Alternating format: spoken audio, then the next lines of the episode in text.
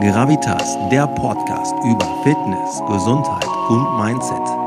Das Hauptmotto ist, der Körper kann nur dahin gehen, wo der Geist schon war.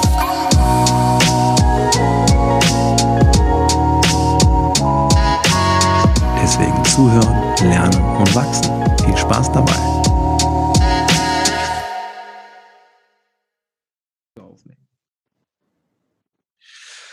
So, heute ist Freitag. Freitags nehme ich in der Regel Podcast-Folgen auf. So auch heute. Heute habe ich die liebe Nora zu Gast. Und Nora hatte auf eine Story von mir geantwortet. Oder reagiert eher gesagt. Ähm, da habe ich eine Frage gestellt, ging so ein bisschen um das Thema Placebo, Nocebo. Und da habe ich nämlich irgendwas mal repostet. Ich lese das gerade mal vor. Emotional trauma can activate and prime the immune system, ne, the immune cells of the brain and causing neuroinflammation. Ähm, also kurz gesagt, ähm, emotionale Traumata können äh, das Immunsystem äh, verändern, das Gehirn verändern und ähm, kann auch dazu führen, dass wir halt eben Entzündungsprozesse im Körper anheizen. Und dann hast du reagiert. Yes. Yes, ich stelle auch gerade fest, dass es dann in eine komplett andere Richtung gegangen ist, also es auch schon damit zusammenhängt. Aber ja. ähm, das mein Thema oder das, was wo ich mich beschäftigt habe, eigentlich viel mehr war, okay, was passiert eigentlich mit den unverarbeiteten Traumata über Generationen hinweg? Mhm. Und ähm, spannend ist dabei einfach auch zu sehen, dass solche einen Einfluss auf das Verhalten, die Glaubenssätze, das Erleben und auch die Gesundheit der nachfolgenden Generation haben kann. Und das Ganze schimpft sich dann transgenerationale Traumatisierung oder transgenerationale Weitergabe. Mhm. Und ja, ich bin auf das Thema tatsächlich so durch Zufall, durch eine, durch eine Begegnung gestoßen. Ich habe ähm, aufgrund einer beruflichen Belastung meinen Job gekündigt, meine Wohnung gekündigt und habe mir einen Rucksack gepackt und bin für ein paar Wochen auf den Jakobsweg verschwunden. Ähm, und habe am ersten Abend in der Herberge eine Therapeutin getroffen, die auch schon mittlerweile pensioniert ist und ihren Mann.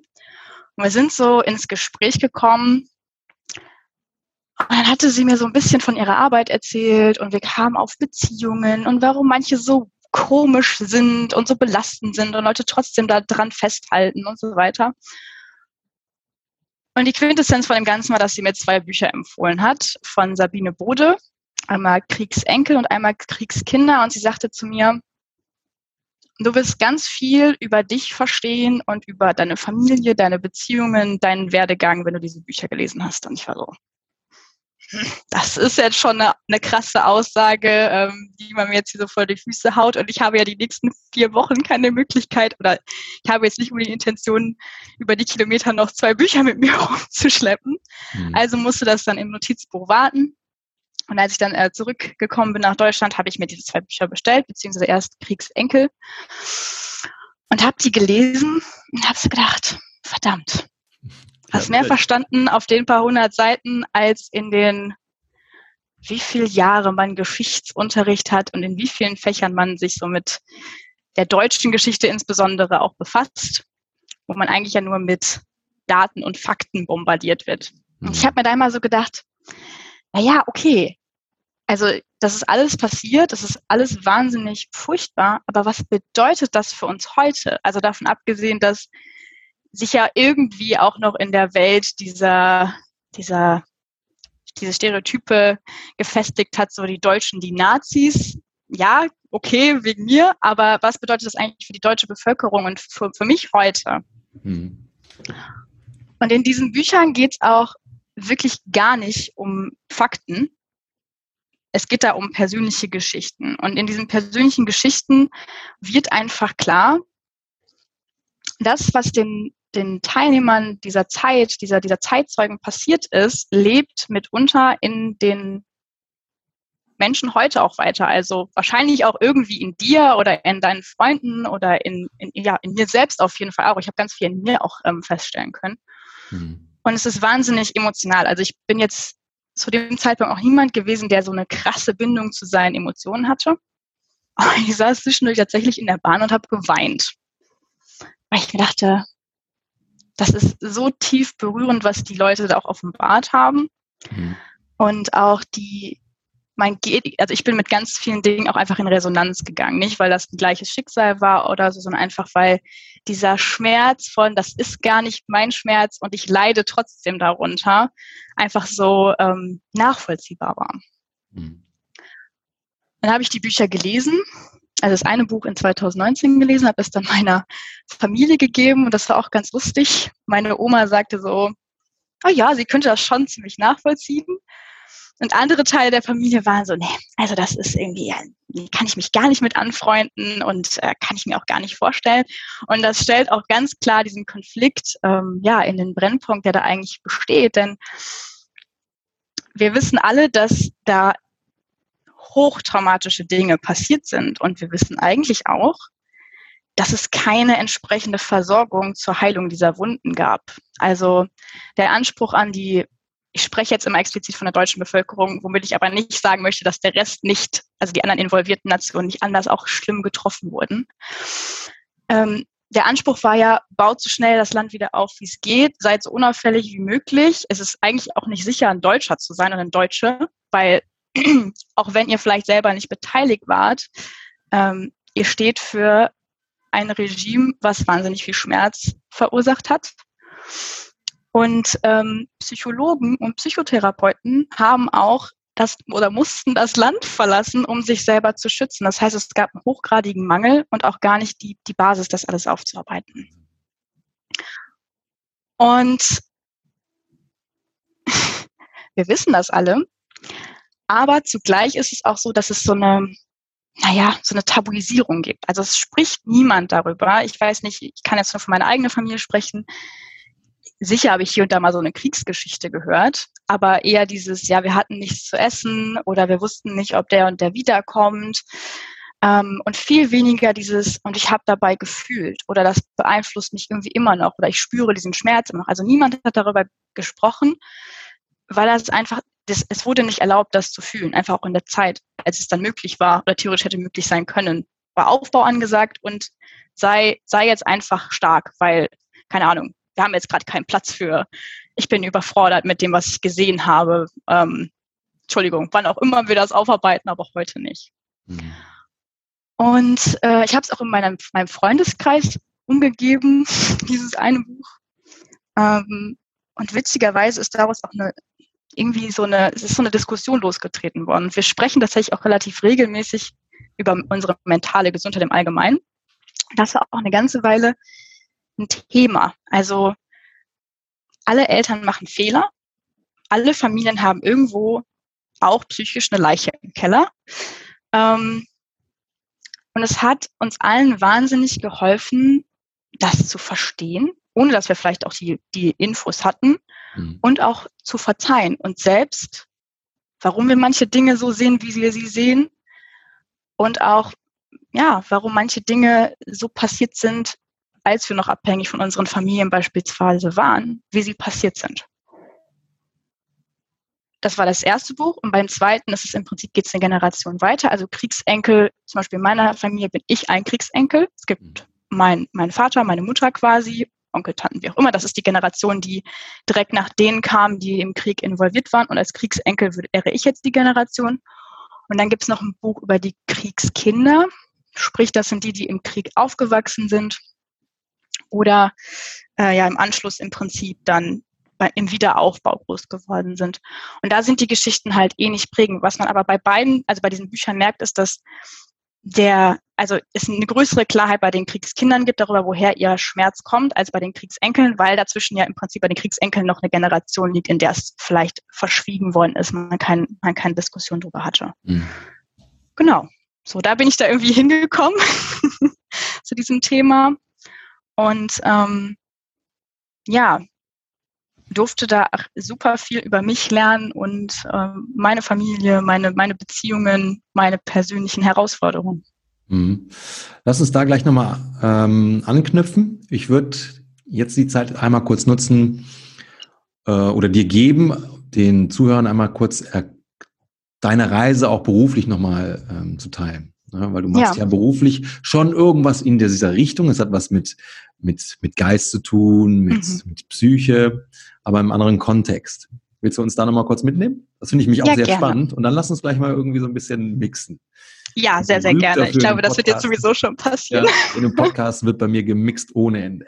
Nice. Was ist ein roter Faden? Kann man den essen? Genau. Nein. Ähm, wie bin ich gestartet beruflich?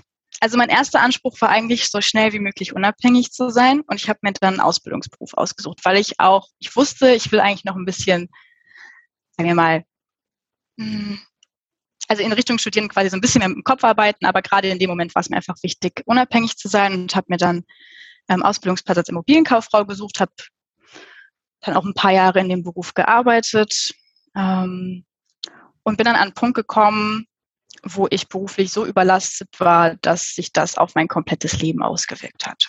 Und dann kam der, der äh, Jakobsweg. Genau, also erstmal kam dann die Entscheidung, so stopp, tut dir körperlich nicht gut, es tut dir seelisch nicht gut und du musst dir mal einen Riegel vorschieben.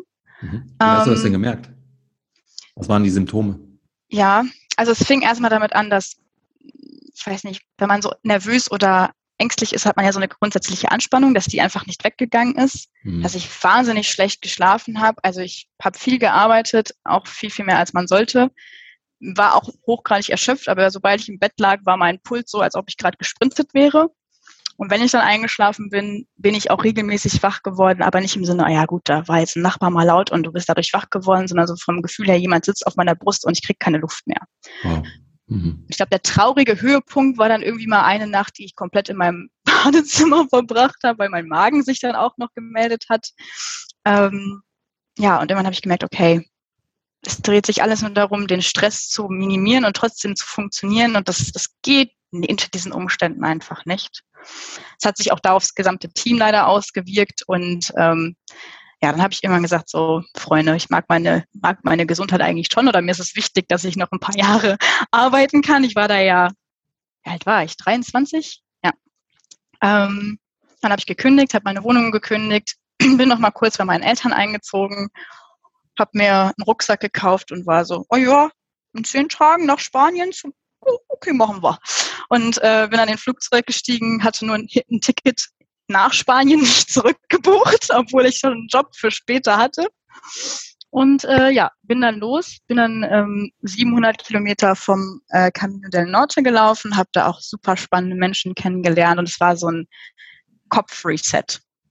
Mhm. Also der Körper musste auch irgendwie noch beschäftigt werden, weil das Stresslevel war irgendwie noch hoch, aber die Sorgen gingen runter zu, wo schlafe ich heute, wie setze ich einen Schritt vor den anderen und wo ist der nächste Supermarkt?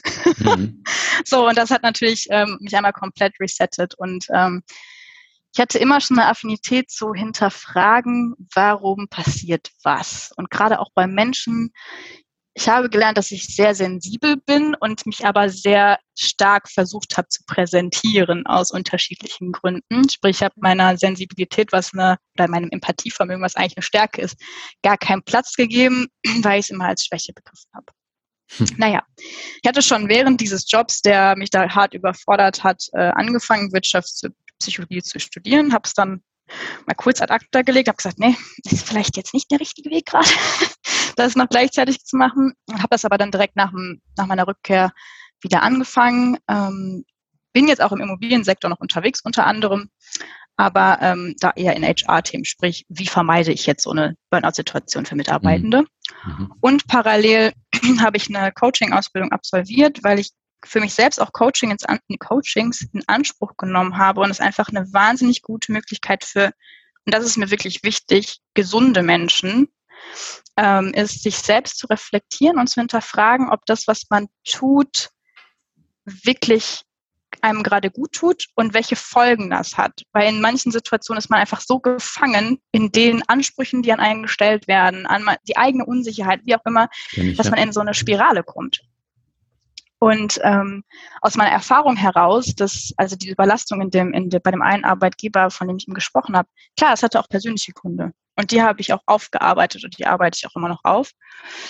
Ähm, aber es hat natürlich auch was damit zu tun, wie wirst du geschützt geführt? Wie wirst du, wie, wie geht man miteinander um? Und ähm, es ist kein Geheimnis, dass die Krankentage durch psychische Erkrankungen und äh, Burnout und Unzufriedenheit einfach gerade stark durch die Decke geht, auch mhm. einfach im Verhältnis zu den letzten, äh, zu den letzten Jahrzehnten ist es einfach deutlich zu sehen. Und die größte Stellstraube, die man so als Einzelperson, sage ich mal, erreichen kann oder ja, erreichen und bearbeiten kann, ist einfach das Thema Führung. Und deswegen ähm, habe ich mir zum Ziel gemacht, mit Führungskräften zu arbeiten, um ja, sie dabei zu unterstützen, sich sicher in ihrer Rolle zu fühlen und mit Leichtigkeit zu führen. Weil das führt im Endeffekt dazu, dass die eigene Performance wieder in die Waage kommt, ohne dass man sich überarbeitet und auch die des Teams. Und das große Ziel ist im Prinzip, Arbeitsverhältnisse sollten genauso wertvolle Partnerschaften sein wie alle anderen Beziehungen, die wir in unserem Leben führen, weil dann sind wir zufrieden und haben auch Lust, da kreativ, innovativ mitzuarbeiten. Hm, das hast du schön gesagt mit der Partnerschaft. Also die modernsten, meistens sind es Internetfirmen, machen das ja vor, ne? so wie Google, Trivago ja. war da ganz stark da, also zumindest vor Corona, ne? dass es auch ja. keine Arbeitszeiten gab und und und. Es gab Projekte, die durftest du dann quasi fertigstellen in einem gewissen Zeitrahmen, aber wann du arbeiten gehst, wie lange, wie du die Pausen machst und so, das ist alles dir selber überlassen gewesen. Ja. Ne? Und äh, sehr, sehr spannend. Das funktioniert vielleicht nicht überall, in jedem Kontext, ne? vor allem nee. in, Dienstleistungen nicht, aber trotzdem, wie du schon sagst, ne? eine Partnerschaft sollte so oder so irgendwie machbar sein. Ich habe mal einen sehr spannenden Satz gelesen von Dieter Lange, der sagte, wer Leistung will, muss Sinn bieten. Und ich habe mhm. selber erlebt, gerade in der Fitnesswelt, da wurde mir nicht unbedingt viel Sinn gegeben, äh, äh, äh Sinn geboten. Mhm. Und äh, da habe ich auch gemerkt, ähm, weil wir auch sehr stark budgetiert waren. Also du musstest halt immer schauen, dass du bis zum Ende des Monats ein gewisses Budget erfüllst. Wenn du es mhm. geschafft hast, dann wurde es halt böse gefeiert, aber am nächsten Monat war wieder alles auf Null und dann fing die ganze Show wieder von vorne an. Wenn du dann mal nicht performt hast, dann ähm, warst du auch manchmal so ein bisschen an den Pranger gestellt. Ne? Und da habe ich halt gemerkt, irgendwas läuft hier verkehrt. Und das Zweite, was mir damals auch gefallen war, äh, nee, jetzt in der Retro-Perspektive aufgefallen ist, du hast gesagt, du bist im HR unterwegs, ne? also in der Personalabteilung. Und damals in, einem, in dem Unternehmen, wo ich war, in dem, wo ich die Clubs auch geleitet habe, da hatten wir eine Dame, die war in meinem, in meinem Alter. Und ich habe angefangen mit 27 Studis zu leiten. Und die kam gerade frisch aus, frisch aus dem Studium und hatte selber kein, keine Erfahrung mit Personalführung. Und sie hat dann halt eben äh, für Deutschland eine ganze Fitnesskette mit 22 Clubs geführt als Personalleiterin. Da habe ich halt gemerkt, ja, Frau hat keine Ahnung. Das hast du auch wirklich tatsächlich, Entschuldigung, das darf ich so nicht sagen, keine Erfahrung. Mhm. ja, und da habe ja. ich auch, das haben, weil wir waren 22 Clubleiter, das ganze Unternehmen wurde dann plötzlich ungesund. Das war jetzt nicht nur ihre, äh, ihre Verantwortung, sondern es war das äh, der kompletten Personal beziehungsweise der Unternehmensführung. Aber da habe ich halt gemerkt, da muss schon, da muss schon die Basis stimmen, da muss schon äh, derjenige, der halt auch die Leistung von seinen Mitarbeitern haben möchte, auch seine Hausaufgaben machen, damit halt eben da kreativ gearbeitet wird mit einem, mit einem ähm, Energieengagement, was halt eben auch von äh, von Unternehmensseite auch gewünscht wird. Aber das muss auch erstmal vorinstalliert sein. Und deswegen Total. ist es dass du da auch deine, deine Expertise jetzt äh, schärfst. Ich habe noch mal eine Frage wegen dem Jakobsweg. Wie viele Tage hat es gebraucht, bis du gemerkt hast, jetzt fährst du auch mal langsam mental runter? Eine sehr, sehr gute Frage. Ähm, ich hatte noch ein bisschen Zeit, zwischen dem Austritt aus dem Unternehmen und meiner Abreise. Also ich habe tatsächlich auch noch ein bisschen mit mir gehadert gehabt. Ähm, ich habe da erstmal ein paar Freunde auch besucht und auch einfach viel geschlafen. Mhm. Ich äh, nenne auch so Überlastung oder Burnout gerne Muskelkater im Kopf, nur kann man den Kopf halt nicht still halten, wie ein Muskel, den man vielleicht überreizt hat. Ich würde sagen, also zwei, drei Tage. Und ja. schon relativ schnell. Ich hätte es mit Wochen gerechnet ja. tatsächlich. Nee. ja. Nee, also ähm, man wird relativ schnell damit konfrontiert, dass wenn man mit dem Kopf durch die Wand will, dass das nicht funktioniert. Mhm. Ja. Was ich aber auch spannend finde, bei mir ist es selber ja auch passiert, ne, in dem eben beschriebenen Kontext mit dem, mit dieser Firmenkonstellation. Ich habe mich halt auch in eine Erschöpfungsdepression reingearbeitet. Ja. Auch teilweise 16 Stunden am Tag geballert, aber auch nur aus diesem ähm, Kontext, ich muss mich beweisen und ich muss zeigen, mhm. dass ich das halt drauf habe und, und, und. Und das hat natürlich ein bisschen was mit meiner Historie zu tun, beziehungsweise die meiner Familie. Und jetzt wird es halt interessanter, es wird mir immer bewusster, das ist auch so ein bisschen die Story meiner Mama, mhm. ähm, die da mit mitgeschwungen hat. Das war mir gar nicht bewusst. Das durfte ich dann erstmal so äh, weiter ja. nach aufarbeiten. Ähm, als ich dann auch verstehen durfte, eine Erschöpfungsdepression beziehungsweise ähm, ein Trauma ist am Ende des Tages nichts anderes wie eine Erschöpfung. Du bist einfach platt, da geht gar nichts mehr. Und das war mhm. super spannend, weil ich war immer fit, also körperlich immer fit. Und als ich dann zum Doc gegangen bin, er hat halt gesagt, ey, internistisch bist du 1A unterwegs. Ich kann nichts feststellen, aber mein ja, ja. und alles, was mit dieser Arbeit zu tun hat, hat mich halt so ausgebremst. Da war, ich war halt ich habe mich wirklich krank gefühlt. Es ging wirklich so weit, dass ja. ich morgens nicht mehr aufstehen konnte und ich konnte nicht mehr zur Arbeit. Und irgendwann gab es diesen einen Tag. Das war wie so eine, wie so eine Paralyse. Also ich, ich, ich lag da wie gelähmt und mein Körper hat gesagt, du gehst da jetzt da nicht zu dieser Arbeit, weil das, da wirst du nur ja. auseinandergenommen oder du lässt dich auseinandernehmen. Ja, das ja. war ja nicht deren Verantwortung, sondern ich habe es zugelassen. Und da, ähm, dann fing es mal so langsam an zu dämmern, ey, Digga, du machst mit deinem Kopf gerade deinen Körper kaputt. Ne? Also ja. zum Glück war der Kopf so früh, äh, hat mir die rote Karte äh, gezeigt. Hätte ich das vielleicht noch irgendwie weiter durchgezogen, vielleicht wäre ich wirklich irgendwann physisch krank, äh, krank mhm. geworden. Who knows? Ne? Ja. Ja, und das Spannende ist an der Stelle halt einfach auch, ne, was du gerade gesagt hast, so ich habe es mit mir machen lassen und es wurde mit mir gemacht. Also dieses, genauso wie bei den Traumatisierungsthemen, es hat immer zwei Seiten was lässt man mit sich machen und was wird mit einem gemacht. Und ähm, da hat jeder auch seinen Tanzbereich. Und das Problem tritt immer auf, wenn man sich nicht abgrenzen kann. Also ne, deine Führungskraft muss sich von dir im Zweifel auch abgrenzen können bis zu einem gewissen Grad, du dich aber auch von der Führungskraft. Also nicht jeder Anspruch, der an dich gestellt wird, ist erstens für dich umsetzbar und zweitens realistisch. Und ähm, du hattest jetzt gesagt, die, die, äh, ja, die damit euch da führen durfte, hatte keine Erfahrung. So ja, das ist vielleicht auch gar nicht, hätte gar nicht ihre Verantwortung sein müssen, aber ihre Verantwortung wäre vielleicht gewesen zu sagen, hey, Leute, ich habe jetzt die Rolle und ich brauche euch 22 Mal. Erklärt mir eigentlich mal, was ihr von mir braucht. Mhm. Weil dann das wäre die Kon Konversation oder die, die Kommunikation eine komplett andere gewesen, als ich habe die Idee, das müsste für euch funktionieren und ihr seid so, ah, weiß ich halt nicht. Mhm. Und daraus entsteht dann Stress, weil ja komplett aneinander vorbei im Zweifel arbeitet oder worst case auch noch gegeneinander. Ja, ja. ja. Ähm, was mich jetzt interessiert, weil du schon sagtest, ähm, da waren so ein paar Dinge, die dafür gesorgt haben, jetzt in deinem Kontext, bei dem ersten Arbeitgeber, die Situation, die du beschrieben hast, da hast du halt gegen deine, deine Intuition gearbeitet, du hast so Schlagwörter rausgehauen wie ähm, empathisch und und und, aber du bist das übergangen und hast halt dafür die Quittung bekommen, dass du, mh, mm, dass dir vielleicht gar nicht bewusst geworden ist, welche, welche Stärken du eigentlich hast und du hast irgendwie versucht, ja. dich da in eine, in eine Schablone reinpressen zu lassen oder dich selber vielleicht auch reinzupressen. Ähm, wo kriegst du da für dich ähm, eine Verbindung zu dem ersten Thema, was wir angeschnitten haben, mit diesem, ich sag jetzt mal, generationsübergreifenden Schmerz oder Traumata? Ja. Also eine ganz, ganz spannende Erkenntnis, die ich äh, auch sammeln durfte, war, ich habe mich nicht sicher damit gefühlt, ich zu sein. ich muss direkt mal reingrätschen. Gerne. Kenne ich und ich kenne sehr viele Menschen, die haben das gleiche Problem. Ja, und wir werden auch so erzogen. Ja, ja das schade. Ding ist, wir werden, wir werden ja von Menschen erzogen, die das zutiefst gespürt haben. Also ich gebe mal so ein bisschen Kontext, ohne jetzt komplett äh, meine Bezugsperson zu revealen. Das finde ich auch ein bisschen schwierig. Aber ich habe einen polnischen Hintergrund, ich habe einen deutschen Hintergrund. So, bei meinem polnischen Hintergrund ist es so, dass ähm, man lange in einer Stadt in Polen gelebt hat, die nicht krass vom Krieg getroffen wurde. Aber als man sich sicher gewogen hat, also es war so die letzte Stadt, um die man noch gekämpft hat und sehr, sehr heftig, ähm, also ich habe mir so ein bisschen, bisschen, habe ein bisschen Research gemacht und war so, oh mein Gott, hm. die armen Menschen, also was da passiert ist, ist einfach hochgradig traumatisierend. Es ist niemand unterstützt worden. Und dann ist diese Stadt auch, ähm, ja, belagert gewesen und wurde auch anders geführt. Und bis, die Stadt war nicht sicher bis in die 80er, glaube ich. Ja?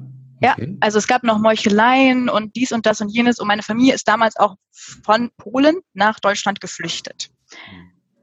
So happy waren die Deutschen mit polnischen Flüchtlingen, aber ehrlicherweise auch nicht. Also es war nicht sicher, in dieser Stadt zu sein, in seinem eigenen Land und es war aber auch nicht sicher, in Deutschland zu sein, weil Klischees und so weiter. Das ist die eine Seite. Dann gibt es bei dieser Seite auch noch die Vorgeschichte, dass ähm, ein Teil dieser Familie an der Grenze zur, oh, ich hoffe, ich verwechsel es nicht, Ukraine aufgewachsen ist. Und da gab es auch einen Bürgerkrieg noch vor dem Zweiten Weltkrieg, ähm, bei der Teile dieser Familie, also von meiner Oma damals, ganz, ganz schlimme Dinge erlebt haben. Also sowas wie, es wurden Leute geköpft und vor die Tür gelegt. Oder, weiß ich nicht, also ganz, also Dinge, die man sich nicht vorstellen möchte, weil es einfach, da denkt man irgendwie an Mittelalter und mhm. nicht an letztes, äh, letztes Jahrhundert. Das Problem ist, das hast du ja noch in diesem, in diesem Jahrhundert, in diesem Jahrzehnt. Ja. ich meine, wir ne? müssen also, nur nach Afghanistan schauen, das ist ja hochaktuell, ja. Syrien, das sind einfach Dinge, ähm, was aber auch zeigt, dass dieses Thema immer brisant sein wird, einfach weil wir noch nicht gelernt haben, unsere Konflikte wirklich vernünftig auszutragen auf so einer, also in so einem Maße, sag ich mal. Das ist doch primitiv und barbarisch hoch ja. fünf, oder? Wir, wir schimpfen uns ja. hier die, ähm, die Hüter der Welt, aber eigentlich sind wir im Kollektiv. Der Einzelne mag sehr intelligent sein und privilegiert sein, ja. aber im Kollektiv sind wir doch absolute Holzköpfe. Ja, total. Kann man so sagen. Ja, so. Das war jetzt so die Geschichte der polnischen Seite. Ähm, und dann auf der deutschen Seite ist es so, dass ich jüdische Vorfahren habe. Ähm, und dieser eine jüdische Vorfahre, oder es waren ja wahrscheinlich mehr, aber in der, in der ähm, Recherche habe ich von diesem einen gelesen, ähm, der hat sogar noch weit vor der äh, Machtübernahme ähm, oder der NS-Zeit hat er seine Konfession auch gewechselt. Also er war zu dem Zeitpunkt dann kein Jude mehr, aber es hat ihm nichts gebracht. Er ist verfolgt worden, er ist ermordet worden. Ähm, und das hat natürlich auch Auswirkungen auf meinen deutschen Teil der Familie. Und mein, ähm, also ein, ein, mein Opa war in Kriegsgefangenschaft in Russland. Jetzt muss man dazu sagen, russische Kriegsgefangenschaft hat ungefähr ein verschwindend geringer Teil überlebt. Er hat es auch, glaube ich, nur überlebt, also das kann ich jetzt nur aus Erzählungen wiedergeben, weil er Akkordeon spielen konnte und die Russen das witzig fanden. Hm. Bedeutet, auch er hat ja gelernt, also zum einen ne, seine Rolle im Krieg, dann die Rolle in dieser Gefangenschaft und seine Rolle bei der Rückkehr. Also ich bin nicht sicher als der Mensch, der ich jetzt bin. Hm, ich ahne es schon, okay. Ja. Und das ist nicht aufgearbeitet worden und es sind, also ich kann das jetzt auch nicht an konkreten Dingen festhalten, aber ich sehe es auch an anderen Teilen meiner Familie, dass dieses Thema einfach so präsent ist. Dieses, wenn ich ich bin, dann könnte ich abgelehnt werden, im Sinne von, ich könnte umgebracht werden. Also das ist nicht der, mhm. der Kindergedanke, aber das ist die Wurzel dieses Problems. Dass es halt wirklich auch mal gefährlich war zu sagen, ich bin Pole, Jude, was weiß ich nicht was. Ähm, das ja auch jetzt keine Dinge sind, wo man sagt, so, ja, ich bin Fotograf und ich kann meinen Beruf wechseln. Sondern ja, für deine Nationalität kannst du ja nichts. Also genauso wenig, wie du was für deine Interessen kannst, ähm, im besten Fall. Aber somit habe ich mich, habe ich mir auch nicht eingestanden, okay, ich bin sensibel und das ist gut und das hat auch irgendwie was, hat irgendwie auch eine, eine Bewandtnis. Ich kann mhm. damit was geben, sondern okay, ich muss jetzt in irgendeine Form passen, die sicher ist, die vermeintlich sicher ist mhm. und nicht die für mich auch sicher ist. Also nicht mit mir d'accord, sondern je weiter es von mir eigentlich weg ist, desto mhm. sicherer mhm. müsste es ja eigentlich sein. Das heißt, du musstest quasi mh, hm, gewisse Teile deiner Identität ähm, dir selber leugnen oder verweigern, um halt eben eine Form von Sicherheit zu, zu oder die Illusion von Sicherheit eigentlich zu, zu generieren. Ja, also, wenn ich, was, wenn ich für was einstehe, wofür ich gar nicht einstehe, bin ich ja nicht angreifbar, mhm. weil ich mhm. fühle es ja nicht wirklich. Mhm. Hast du auch eine Idee mit der Generation dazwischen, also deine Eltern, wo die vielleicht ihr Päckchen zu tragen haben? Ähm, wie sich das quasi über, auf dich übertragen hat. Ich muss vielleicht noch mal kurz ja. eine Sache erwähnen, weil ich hatte gestern auch noch mal eine sehr, sehr spannende Podcast-Folge, da ging es um, um Kindererziehung und wie wir quasi als Erwachsene Einfluss haben auf unsere Kinder. Das ist uns gar nicht bewusst, was für einen Impact wir eigentlich ja. haben. Und da hatte die Anja so schöne Sätze gesagt, so wie Kinder tun nicht das, was wir sagen, sie, sie tun das, was wir machen. Mhm. Ja, und dann hat noch ein, ein anderer Freund von mir einen schönen Satz gesagt, you cannot teach what you know, you only can teach what you are. Das mhm. sind ja auch mhm. manchmal Dinge, dass wir, wir geben ja auch Dinge weiter, die uns ja gar nicht bewusst sind. Ja. ja? Und unser, äh, unsere Nachkommenschaft saugt das aber auf. Ja. ja weil gerade als Kind habe ich nicht die, die Leistung oder die, die Erwachsenen-Kognitionsleistung. Und dann, dann schwingt halt eben ganz viel anderes mit. Und dann ist es halt eben, dann sprechen wir wirklich von diesem, du hast, was hast du gesagt, trans, trans transgenerationale Traumatisierung. Genau, ne? dann fängt das an zu springen. Und dann ist es nicht mehr, nicht mehr abstrakt, sondern dann ist es wirklich nachvollziehbar, wie mhm. sich solche Verhaltensweisen ähm, übertragen von Generation auf Generation, vor allen Dingen, wenn sie unentdeckt bleibt. Ja. Deswegen finde ich das so spannend, ähm, deswegen kam ja auch ins Gespräch, dass du mh, auch durch die Begegnung da offensichtlich auf den Jakobsweg da einen, einen Wegweiser bekommen hast und verstanden mhm. hast, oh, da lohnt es sich mal hinzugucken, vielleicht kann ich da etwas neu aufrollen oder mich neu erschaffen, um auch diese, da einen Filter einzusetzen, vielleicht für meine Kinder. Ja, ja. ja. Ja, witzig, dass du es sagst, weil das ist auch genau meine Intention. Ich habe so gesagt, ja, was mir passiert ist und was meiner Familie passiert ist, das konnte ich nicht kontrollieren. Dafür kann ich allen auch verzeihen. Ich bin da niemandem böse oder so. Also die Dinge hurt people, hurt people. Mm, mm, also das ist einfach mm. ziemlich simpel, ähm, auch wenn es sich so abgedroschen anhört. Ähm, und ach, jetzt in der Generation dazwischen, weiß ich nicht, meine Mama hat uns zum Beispiel kein Polnisch beigebracht, weil sie Angst hatte, Polnisch zu sprechen mit uns. Also so ne, offensichtlich, das ist die Polin in der ja. Siedlung oder so. Das wollte sie nicht, obwohl es alle wussten. Also es war ja völlig, eigentlich völlig irritierend. Ich habe auch immer gesagt, ich finde es so schade, weil es gibt ja noch polnische Verwandtschaft, mit der ich nicht richtig reden kann, weil sie gebrochen Deutsch sprechen und ich halt so, ich kann Butter auf Polnisch sagen und Hi und Tschüss und Danke. Aber man kriegt ja keine Konversation zustande. Ähm, das ist so eine Sache, wo es vielleicht ähm, gut zu sehen ist oder auch so, weiß ich nicht. Ähm, ja, Statussymbole haben zu wollen, darauf hinzuarbeiten. Ähm, obwohl es eigentlich gar nicht notwendig ist. Also mhm. so auch so die, die Fass also das hört sich jetzt sehr verurteilend an, aber das meine ich nicht so. So die Fassade außen muss stimmen, was innen passiert ist eigentlich egal, weil es muss immer so aussehen, als ob alles gut wäre, weil man ja auch weiß, es kann anders sein und das angestrebte Ziel ist, dass es zumindest gut aussieht. Hm. Ähm, dieses äh, berühmt-berüchtigte berüchtigte, äh, Shiny, Shiny Object Syndrome, also alles, was so offensichtlich ist, fürs Auge offensichtlich ist, das hat dann irgendwie ja. Gewicht und alles andere, was so eben nicht offensichtlich ist, hat dann plötzlich kein Gewicht. Und deswegen ja. sind halt eben diese ganzen Oberflächlichkeiten, ne? Hm, Hashtag Statussymbole und sowas, ne? meine, meine, meine, mein Status im Job, was für ein Auto ja. fahre ich und so, leider irgendwie auch so nachvollziehbar, mh, hm, haben die so einen hohen Stellenwert, aber das ist ja da gibt's mehr und das ist halt eben das, was du uns Voll. Ja, und mit Status meine ich auch eher sowas wie Sicherheit, ne? Also so, hm. wir haben Häuschen, ähm, wir haben unseren Job so, schon ewig ja, gut, okay, und ja. unsere Familie funktioniert und dies und das und jenes. Also andere Art von Statussymbol im Sinne von abgesichert sein. Ähm, ja, und dann haben sie, glaube ich, individuell auch, jeder hat sein Päckchen zu tragen, jeder hat auch irgendwie was, irgendeine Klatsche mitgekriegt, um es mal ganz platt auszudrücken. Und ähm, ja, man gibt auch seine, seine Gedanken mit und ähm, seine Ängste mit. Also das ist ja das Verrückte, ähm, ne, diese Angst, man, ich kann nicht ich selbst sein.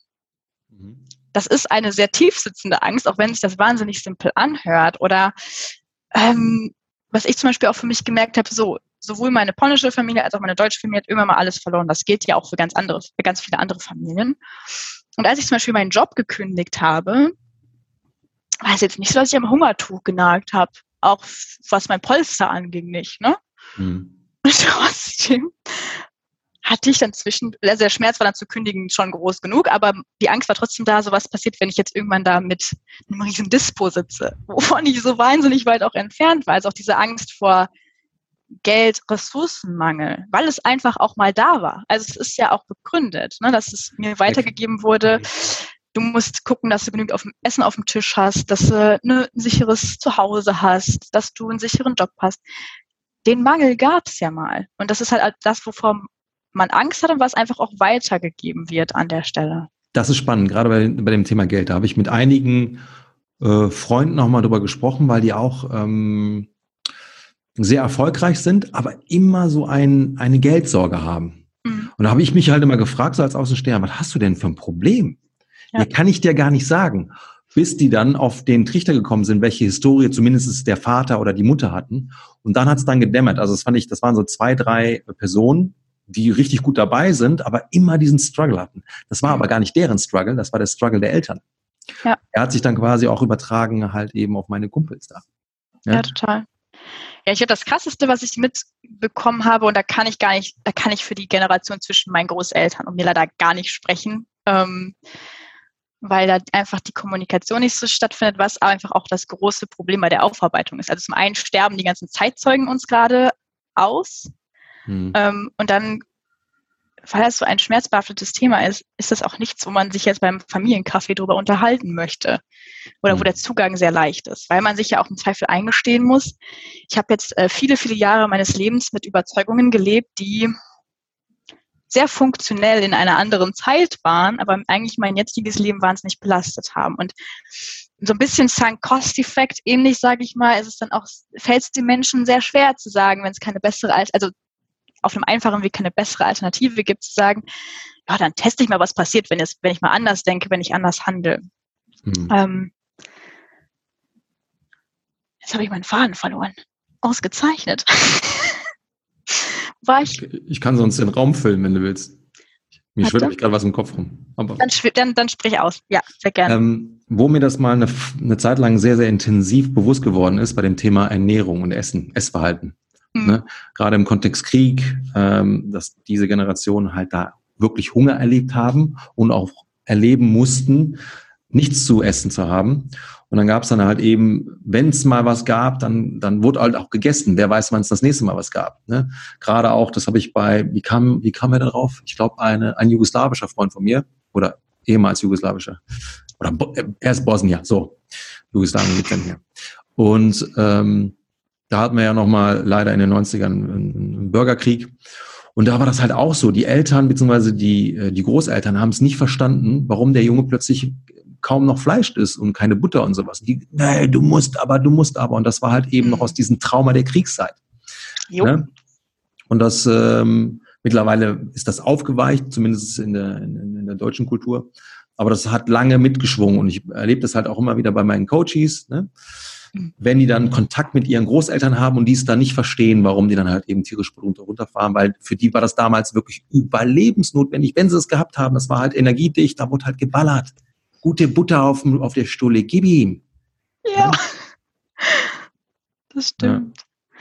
Ja, ja ich habe auch so durch ähm, Heuschnupfen so ein paar lustige ähm, Nahrungsmittelunverträglichkeiten bis Allergien und ähm, je nachdem, welchen Teil das meiner Familie erzähle, so, da musst du einfach mehr von essen, dann geht das mhm. weg. Und ich bin so, wenn ich davon mehr esse, kannst du mich ins Krankenhaus liefern. Oder mich die nächsten drei Tage kriegst du mich nicht aus dem Bett, weil es mir so dreckig geht. Ich habe ja andere Optionen, aber dieses, mhm. das ist gut für dich. Ähm, ja, das stimmt. Ja, also, du sagst, für sie war und das wird dann quasi ähm, projiziert, exakt. Ja, voll, voll. Aber es ist ja, diese Weitergabe findet ja nicht nur auf dieser Ebene statt. Ne? Also es gibt eine interessante Studie auch dazu, dass äh, so Herz-Kreislauf-Erkrankungen bei Menschen, die traumatisiert oder wo es, wo es klar ist, dass diese Weitergabe stattfindet, dass das auch weitergegeben wird oder sowas wie dein Cortisolspiegel, einfach so körperliche Stresssymptome, ne? was ich eben auch gesagt habe, was ich dann sehr heftig ähm, erlebt, ist so eine grundsätzliche Anspannung. Sowas wird einfach weitergegeben, weil, ne, wo man sagt, so, okay, Kinder verstehen das in der frühkindlichen Phase auch einfach nicht, was du tust, aber wenn du grundsätzlich unter Strom stehst, verstehen die Kinder schon, das ist das Leben. Ja. Und so muss es sich immer anfühlen. Also sie können auch, wenn du zu jemandem sagst, so, entspann dich doch mal, die versteht, also ich habe das auch lange nicht verstanden, wo der Unterschied zwischen meinem Wohlfühl-Stresslevel ist, was eigentlich nicht gut ist, und dem echten Loslassen von meinem Stress. Das mhm. ist einfach, du kriegst das so weitergegeben und bist dann damit konfrontiert. Und deine Verantwortung ist dann zu sagen, ah ja, okay, ich habe jetzt festgestellt, das ist, hat man mir gegeben. Und meine Verantwortung ist es jetzt einfach aufzuräumen und zu sagen, hey, ich weiß, dass das sehr funktionell war und dass man das einfach nicht aufarbeiten konnte. Und ich arbeite jetzt an mir, warum ich so unter Strom stehe. Und ich finde heraus, was, ähm, was mir hilft, da loszulassen. Ähm, das Problem auch in dieser posttraumatischen Weitergabe oder transgenerationellen Weitergabe ist auch, es ist ja davon auszugehen, dass ein ganz großer Anteil der Bevölkerung hier, ich gehe jetzt wie gesagt immer nur von Deutschland aus, ähm, traumatisiert wurde und diese Trauma nicht aufgearbeitet wurden. So, jetzt kann es sein, dass so ein akutes Trauma verschwindet. Das ist eigentlich auch relativ wahrscheinlich. Wenn du ein gutes Support-System hast, dann ähm, kannst du das nach sechs Monaten bist du im besten Fall über den Berg. Hm. Klar, es gibt immer noch ein paar Triggerpunkte, aber so aus dem Gröbsten bist du raus. Wenn das nicht passiert, kannst du eine sogenannte PTBS entwickeln, also eine posttraumatische Belastungsstörung. Und das ist was, das kann auch chronisch sein. Hm. hat ähnliche Symptome wie eine Depression.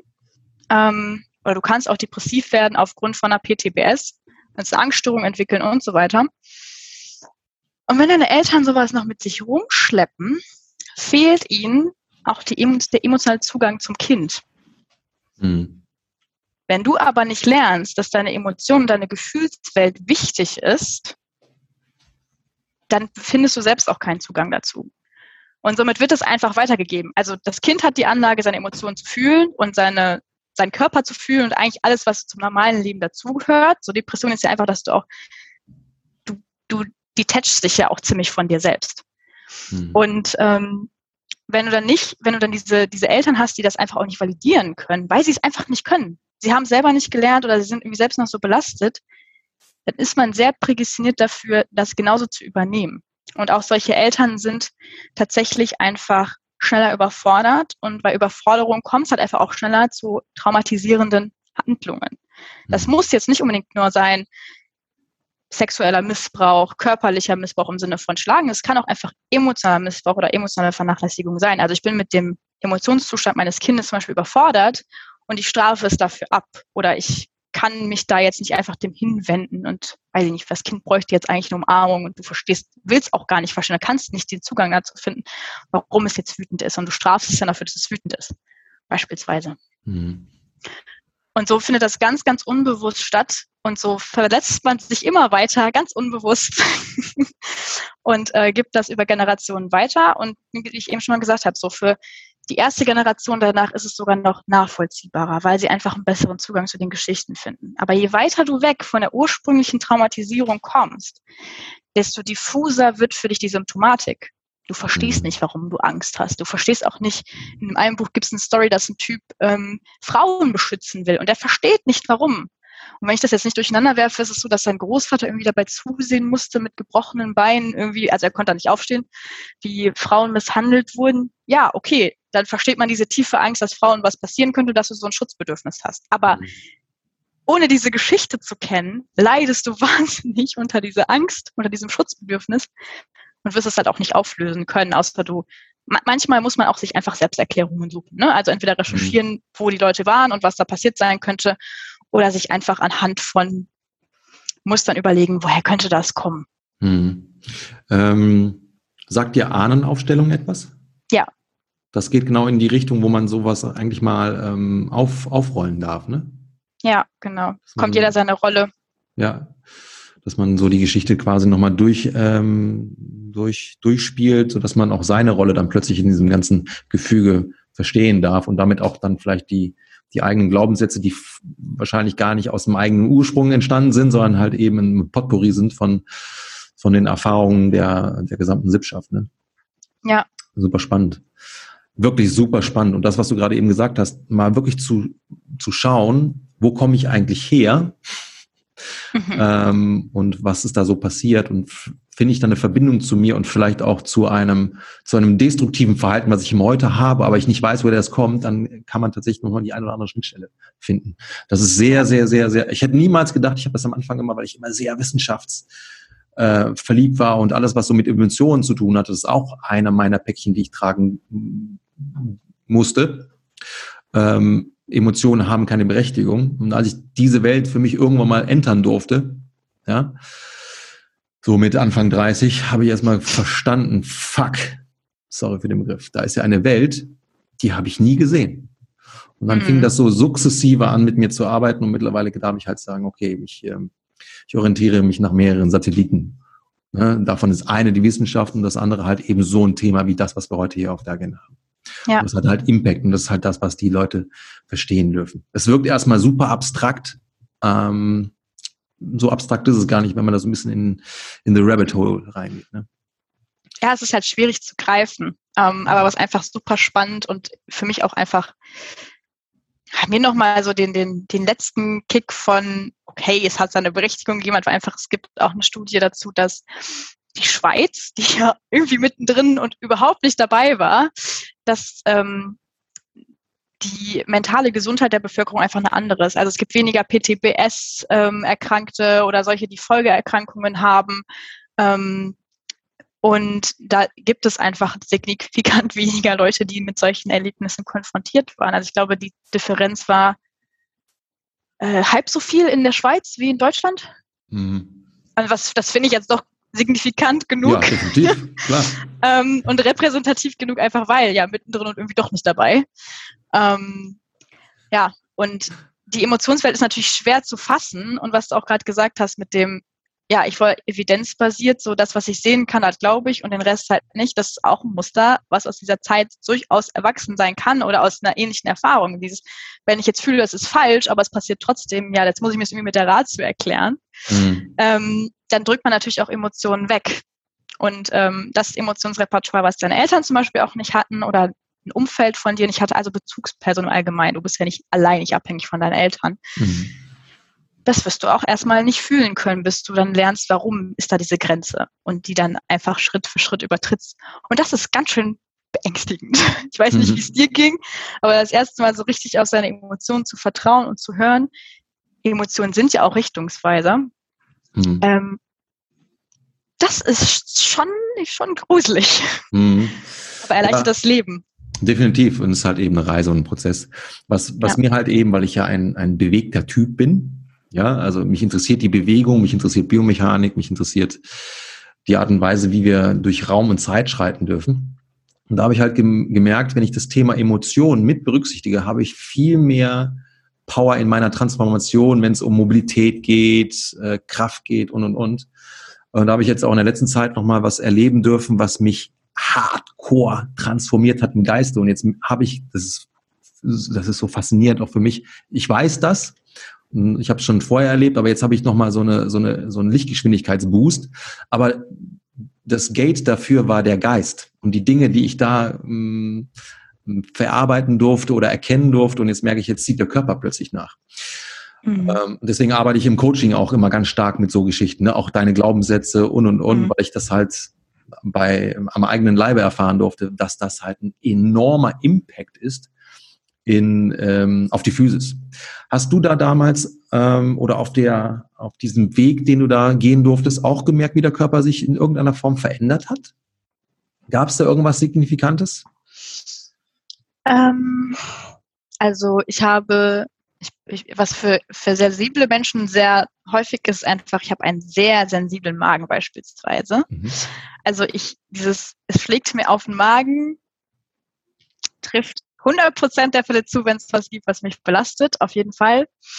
Ähm, und das war dann auch so spannend. Also du meinst ja, wie lange hat es gedauert äh, auf dem Jakobsweg, bis du so gemerkt hast, so jetzt akklimatisiert sich das ein bisschen. Mhm. Mein Bauch ging es prima. Und ich hab, habe da einfach auch aufgrund von Verfügbarkeit ganz viele Sachen essen müssen, die ich eigentlich in Deutschland nicht esse, weil ich eigentlich eine Unverträglichkeit habe, einfach weil ich aber so mental entspannt war. Ähm, sagen wir mal so, ich habe das spannend. schon gemerkt, aber es hatte nicht den Einfluss, den es sonst auch hatte. Das finde ich spannend. Ja, und ähm, ich hatte wahnsinnige Rückenschmerzen in der Zeit, als ich äh, das Burnout fast hatte. Und ähm, das ist auch was, äh, so Schulter-Nackenpartie ist auch bei vielen ja gestressten Menschen einfach so blockiert. Hm. Und das ist auch was, was ich einfach merke. Also wenn ich entspannt bin oder einfach nicht so viel Stress habe, dann ist das, also man merkt es einfach. Ne? Oder hm äh, was auch viele Menschen haben, die mental gestresst sind, ist so nachts mit den Zähnen knirschen. Mhm. Ich hatte das letztes Jahr nochmal, dass ich ziemlich, ziemlich heftig ähm, einfach ja, durch ziemlich viele Emotionen gegangen bin und dass ich so heftig mit den Zähnen geknirscht habe, dass ich mein Kiefergelenk entzündet hatte. Also wow. es ist schon sehr, sehr verrückt. Ähm, also jetzt nicht dramatisch, ne? Äh, ich habe dann bin immer zu meinem Zahnarzt gegangen, habe einen Termin gemacht. Ich so, ich habe Zahnschmerzen. Der kam so rein. Sie haben Zahnschmerzen? Sie haben so gute Zähne. Auf gar keinen Fall haben Sie Zahnschmerzen. Hat sich meine ziemlich mal angeguckt. Also wir machen jetzt ein Röntgenbild und hat dann mal meinen Kiefer sich angeschaut. Also es sind so Dinge. Der Körper zeigt, also Psychosomatik ist ja auch eh ein Ding, ne? Also mhm. das, was dich ähm, mental blockiert oder mental beschäftigt, das sucht sich dann im Zweifel sein Ventil im Körper. Ähm, ich habe zum Beispiel auch, als ich den Jakobsweg angetreten habe, wahnsinnige Angst gehabt, dass ich gar nicht bis zum Ende komme. Und diese Angst ist nach einer Woche dann durch gewesen, nachdem ich einmal 40 Kilometer gehen musste, weil ich es musste äh, an einem mhm. Tag. Ähm, und danach war die Angst wie weggeblasen und dann lief sich das so entspannt. Mein mhm. Kopf war so, oh ja, wenn du heute nichts, äh, nicht direkt was zum Schlafen findest, läufst du halt zehn Kilometer weiter. Ist ja nichts mhm. Neues. Also sobald die mentale Blockade weg ist, das wirst du ja wahrscheinlich auch in deiner Arbeit merken. Also wenn du es dir gar nicht vorstellen kannst, dass du das körperlich erreichen kannst, was du erreichen willst, wirst du es auch nicht erreichen, weil du anfängst, dich anzuspannen in dem falschen Moment. Und das ist ja verrückt, was der Kopf mit deinem Körper veranstaltet. Absolut. Absolut. Ähm, wenn du dir nicht vorstellen kannst, dass du weiß ich nicht, ich kenne dich jetzt über, über die CrossFit-Box, beziehungsweise irgendwie gab es da so eine Connection, wenn du dir nicht vorstellen kannst, dass du mal Gewicht über Kopf hebst, dann wirst du das auch nicht machen, weil du viel zu viel Angst hast, dich zu verletzen oder was weiß ich nicht was und du deinem Körper gar nicht erlaubst, die Bewegungen zu machen. Ne? Hm. Ja, du dementierst dich ja schon, bevor ja. du überhaupt den Weg gehen kannst. Absolut. Ja, voll. Sehr spannend, wirklich sehr, sehr, sehr spannend. Ja. Unglaublich. Es ist eine sehr spannende Reise. Es ist eine schmerzhafte Reise, das wirst du wahrscheinlich auch bestätigen können, wenn man sich mit mhm. diesen ganzen Themen beschäftigt. Aber das Outcome, es ist so ein bisschen, es fühlt sich an wie so ein schwerer Rucksack, den man mal absetzt und mal so die einen oder anderen Steine rausnimmt und sich überlegt, brauche ich den Bums jetzt wirklich? Und wenn du nicht, nicht brauchst, lässt ihn als Erinnerung am Weg stehen und sagst so, wenn ich ihn nochmal brauchen sollte, dann muss ich das Stück auch wieder zurücklaufen und läufst dann mit leichterem Gepäck weiter. Und ähm, ja, das ist einfach auch das, was ich jetzt, schlage ich mal kurz den Bogen zum Coaching, was ich auch einfach immer wieder merke, ist dieses, erlaube es dir leicht zu machen. Du musst, es muss es dir nicht schwer machen, damit du erfolgreich bist. Du machst es dir eigentlich eh noch schwerer, wenn du denkst, es muss schwer sein. Ähm, und klar, es gibt Momente, wo man die Zähne zusammenbeißen muss. Überhaupt gar keine Frage. Ich will jetzt nicht erzählen, als wenn man seine Füße ständig hochlegt und äh, nicht, nicht dafür arbeitet, was man möchte, dass man vorankommt. Das ist auch Bullshit. Aber man muss nicht so hart arbeiten, wie man das denkt. Das durfte ich auch erstmal verstehen. Ja. Ähm, jetzt hast du gerade Coaching gesagt. Was machst du denn da genau? Ähm, die Art von Coaching, die ich gelernt habe, nennt sich transformatives Coaching. Und ähm, um das mal abzugrenzen von Beratung oder Mentoring oder so, ist es einfach so, dass meine Gabe, sage ich mal, empathisch zu sein und gut zuhören zu können und hinzuschauen und zu sehen, was vielleicht dahinter steckt, mir da einfach sehr in die Karten spielt. Meine Klienten sind quasi Master der, ihrer Geschichte, die, die bis zur Coaching-Session stattgefunden hat und die danach stattfindet. Und ich bin nur Master des Coaching-Prozesses. Also ich sitze eigentlich, eigentlich nur da und höre zu, ist das falsche Wort, aber ich lege den Finger dahin, wo es vielleicht, vielleicht wehtun könnte, aber ein wichtiger Moment wäre, um mal hinzuschauen. Mhm. Ähm, beispielsweise, wenn jemand mit einer schlechten Work-Life-Balance kommt, so okay, liegt es am Job oder liegt es vielleicht auch einfach daran, dass du dir nicht erlaubst, um mal ab und an um 17 Uhr den Griffel fallen zu lassen und zu gehen? Mhm. Und wenn du es denn nicht erlauben kannst, warum? Und was wäre, wenn es möglich wäre? Also allein schon diese Möglichkeit aufzumachen. Ähm, es geht da ganz viel um mentale Blockaden, ähm, Muster, die man so für sich aufgebaut hat. Und ähm, ja, so bleibt, ich habe mein Tanzbereich ist quasi immer nur zu sagen, hey, sollen wir da vielleicht nochmal zusammen hingucken und die richtigen Fragen zu stellen? Und was daraus dann im Endeffekt wird, liegt auch in der Verantwortung meines Gegenübers. Mhm. Also was machst du aus den Erkenntnissen? Ich unterstütze dich gerne in dem, in dem Prozess. Also wenn wir sagen am Ende, jo, ich möchte jetzt mal drei Wochen testen, was passiert, wenn ich um 17 Uhr den Griffel fallen lasse. Cool.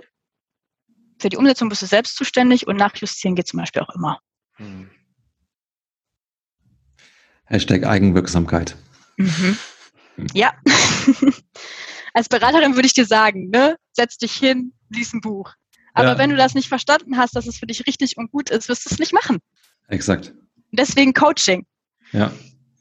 Ja, wem sagst du das? Mega. Wenn du noch äh, die Zeit nutzen möchtest, vielleicht noch das eine oder andere äh, mit uns zu teilen, nutzt das gerne. Ich überlege gerade, ich habe schon so viel erzählt und ich kann mich an ganz viel nicht mehr erinnern. Ansonsten war das bis jetzt auch schon so bereichernd. Danke. Also dein, dein Feierabend wäre jetzt auch hier verdient. Ich glaube, du hast noch deine Hausarbeit, die da auf dich wartet oder deine Hausarbeiten. nee, die darf jetzt heute mal ruhen. Sehr gut, sehr gut. Work-Life-Balance is a thing. Exakt, du lebst es vor. Ja, genau. Ich überlege gerade, ob ich doch noch was quitt werden will. Also die beiden Bücher, äh, die werde ich in die Shownotes mit reinpacken. Ich habe sie mir auch ja, schon gerne. auf meine Agenda gesetzt. Ich habe noch nicht reingehört oder gelesen.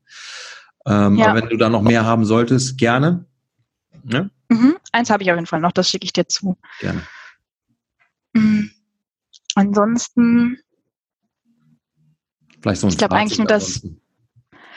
Ja, dieses, dass man sich einfach leicht machen darf. Von einem, von einem Recovering Perfectionist. Es darf auch einfach sein.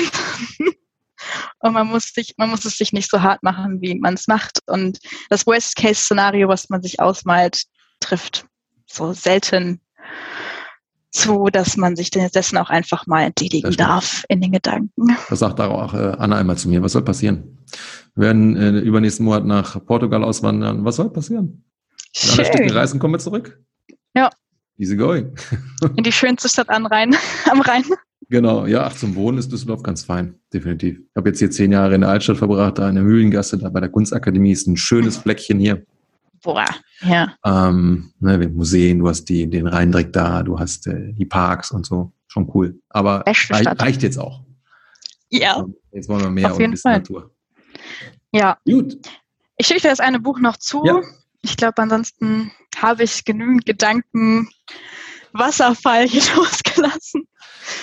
Dafür bin machen gespannt, wir das. was du draus machst. Ja. Nora, es war mir ein sehr, sehr großes Vergnügen. Vielleicht haben wir noch mal das Vergnügen. Ich weiß jetzt nicht, wie, die, wie das Feedback sein wird, aber ich bin mir ziemlich sicher, so wie ich meine, meine ähm, Herrschaften kenne, dass sie da richtig Bock drauf haben auf das Thema und dann vielleicht da weiter sinnieren werden und vielleicht ähm, gibt es da noch mal eine Wunschliste, wo ja, wir gerne. beide mal anknüpfen dürfen. Danke ne? dir für die Einladung. Es hat wahnsinnig viel Spaß gemacht. Kann ich nur Dankeschön. zurückgeben. Dann sage ich hier mal von meiner Seite Tschüss. Schönen Abend dir. Jo, haust rein.